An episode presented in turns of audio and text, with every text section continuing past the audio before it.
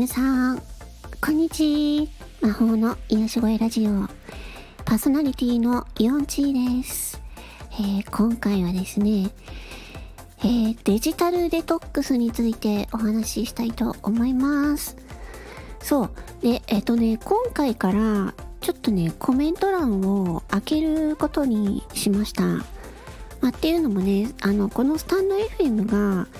えっと、放送する人全員にね、収益化ができるということになって、なったのでね。で、まあちょっとね、わかんない。まだ、またコメント欄閉じちゃうかもしれないけど、まあ、キリのいいところで、まあ、皆さんとも、ちょっとね、えー、お返事を返すのは音声になるかもしれないですけど、コメントで皆さんの、えっ、ー、と、ご意見とかね、えー、ご感想とかを、えっ、ー、と、いただいて、まあ自分の発信していく内容をより良くしていこうかなっていうふうに思いました。なので、えー、もしね、よかったらコメントしていってください。あの、読みましたら、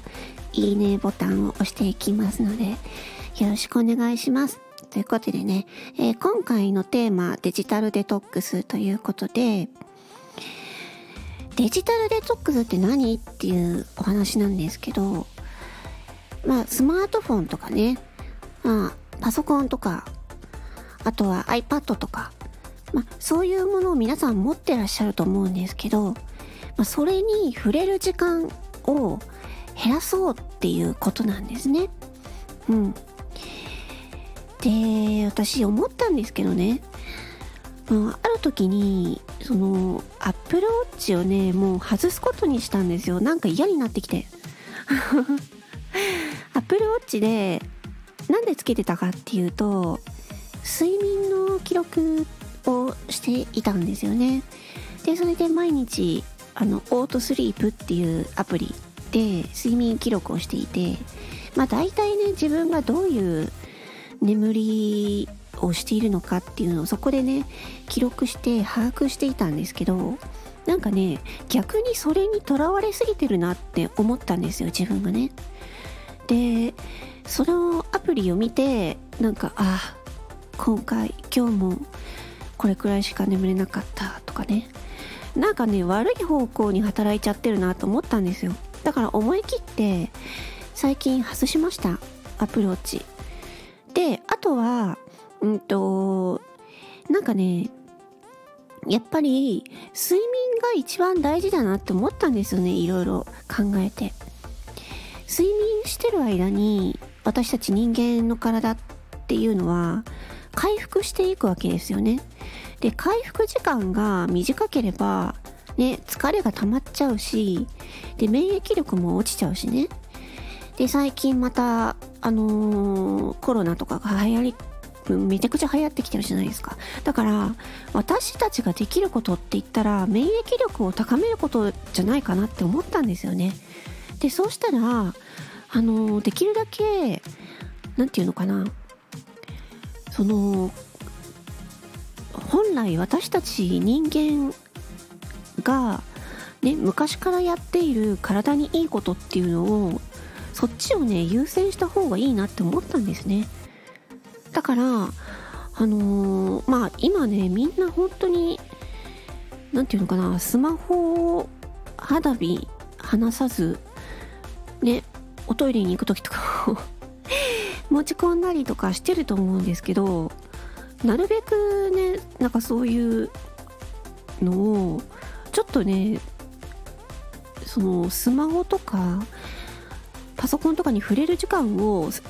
少なくしてでいかに生産性を上げるかっていうか、まあ、こういうこと言うとなんかあれですけど なんかあのまあ自分がねなんか紙の本で読みたい本がねたくさん出てきたっていうのもあるのあるんですけど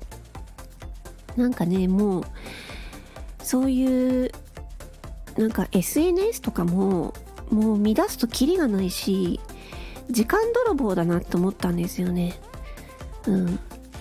なのでもう本当に必要最低限の時間までどこまで減らせるかなっていうのをねちょっとねデジタルデトックスっていう風でまあやってみようかなって思ったんですよね。まあこのやっぱり何て言うのかなスマホとかパソコンっていうのはやっぱりねもう何て言うのかな。すぐにすぐに快楽を得られるっていうか。ね自分が見たいものをすぐに簡単に見れるっていうところがあるのでずっとやっちゃうんですよね。まあそのことによってなんか本来やるべきだったことができなくなったりとか、まあ、自分の健康にもね良くないなっていうことをね思ったんですよね。なのでまあそういうデジタルデバイスっていうものからもう距離を置くっていうのをちょっと意識しようかなって思ってます。うん、でまあなるべくね何て言うのかな特に目ですよね。目はね本当に大事だからパソコンとかスマホを見る時間っていうのをちょっとずつね減らそうかなってでその分体を動かす時間に当てたりとか読書をする時間に当てたりとかね。あとは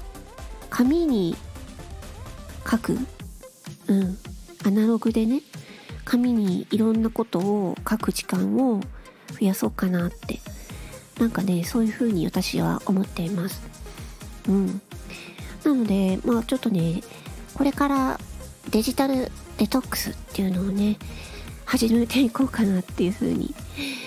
思いますでまあそれにあたってねやっぱりあの何、て言うのかな今までデジタルでやっていたことを、まあ、減らすことになるので、まあ、その分いろいろ効率化をしていこうかなと。うん、なのでまあここで出てくるのがチャット GPT なんですよね。そうだからできるだけチャット GPT にあの自分がやっていることをあの効率化してもらおうかなっていうふうに思ってます。うん、なので、まあ、せっかく今ね自分がチャット GPT にすごい勉強していてるので、うん、ここで本領発揮っていう感じで。スタイフも実はあのこのチャット GPT で台本を毎回書くようになったんですよね。そう。だからまあねうまいことそこは人間がやらなくてもいいことはもうチャット GPT に任せるっていう風でもうやっていこうかなと。で、人間にしかできないことを増やす。うん。もしかしたら、なんだろう、そのうち X もやらなくなるかもしれないってふって思った。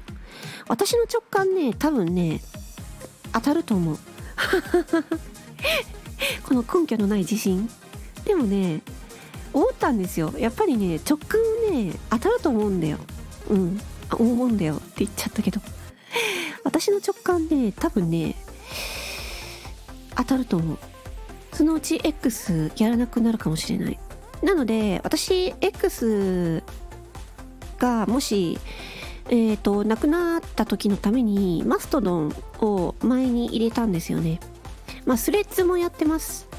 もしかしたらインスタかスレッズに移行するかもしれないのでえっと私の X でつながってくださってる方々は、えっと、マストドンとかスレッズとかインスタとかね、でもつながってくださると嬉しいなって思います。もし何かあった時のためにね、うん、そ、あの、X 以外でもつながっていれば、ね、いいかなって思いますので、よろしくお願いします。えー、それではね、今回はデジタルデトックスのお話に、えー、ついて、お話、お話についてお話ししました。えー、それでは、今回はこの辺で終わりにしたいと思います。それでは、えー、魔法の癒し声ラジオイオンチーでした。それではまた次のエピソードでお会いしましょう。バイバイチー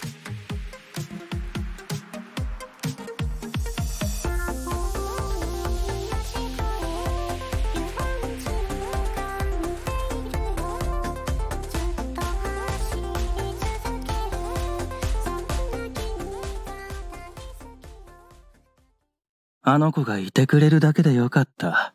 それ以外。何もいらなかった。